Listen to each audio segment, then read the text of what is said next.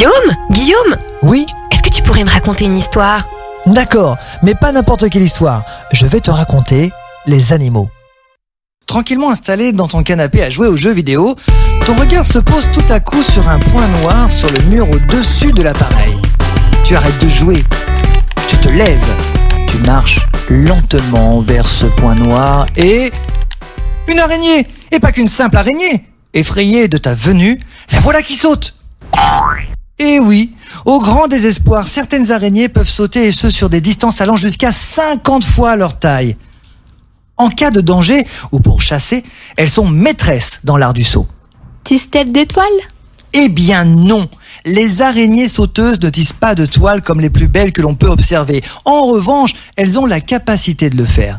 Elles préfèrent tisser un fil afin de planer lors de ces sauts pour se sécuriser en planant. Est-ce qu'elle voit bien? Elle voit très bien, munie de ses huit yeux lui permettant de voir à 360 degrés et jusqu'à 2 mètres. Ils sont situés sur l'avant de la tête et les deux plus gros présents au milieu lui permettent une vision binoculaire, comme nous. Les deux derniers permettent de voir ce qu'il y a derrière elle. Où peut-on les trouver? Leur aire de répartition est très vaste puisqu'on en trouve sur toute la planète sauf en Antarctique et sauf en Arctique. Et oui, on les trouve également en France. Mais rassure-toi, elles sont absolument inoffensives pour l'homme et pour l'animal. Elle va fuir le danger, mais sa curiosité la fera revenir pour observer quelle était sa frayeur. C'est fou, non? Que mange-t-elle? C'est la meilleure aide pour la maison l'été quand on vit dans une zone plutôt humide où les moustiques règnent. Elles vont manger des mouches et des moustiques qui passeront près d'elles ou qu'elles pourchasseront d'ailleurs. Peut-on différencier le mâle de la femelle? Le mâle est souvent plus coloré que la femelle afin évidemment de la séduire.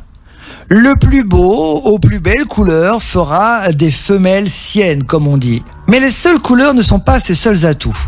La danse de séduction. Elle est très complexe. Je vais donc rester assez vague. Des signaux visuels, des signaux vibratoires, des jeux de jambes de sa troisième paire de pattes aux touffes denses de soie noire et blanche font chavirer les femelles selon différents rythmes.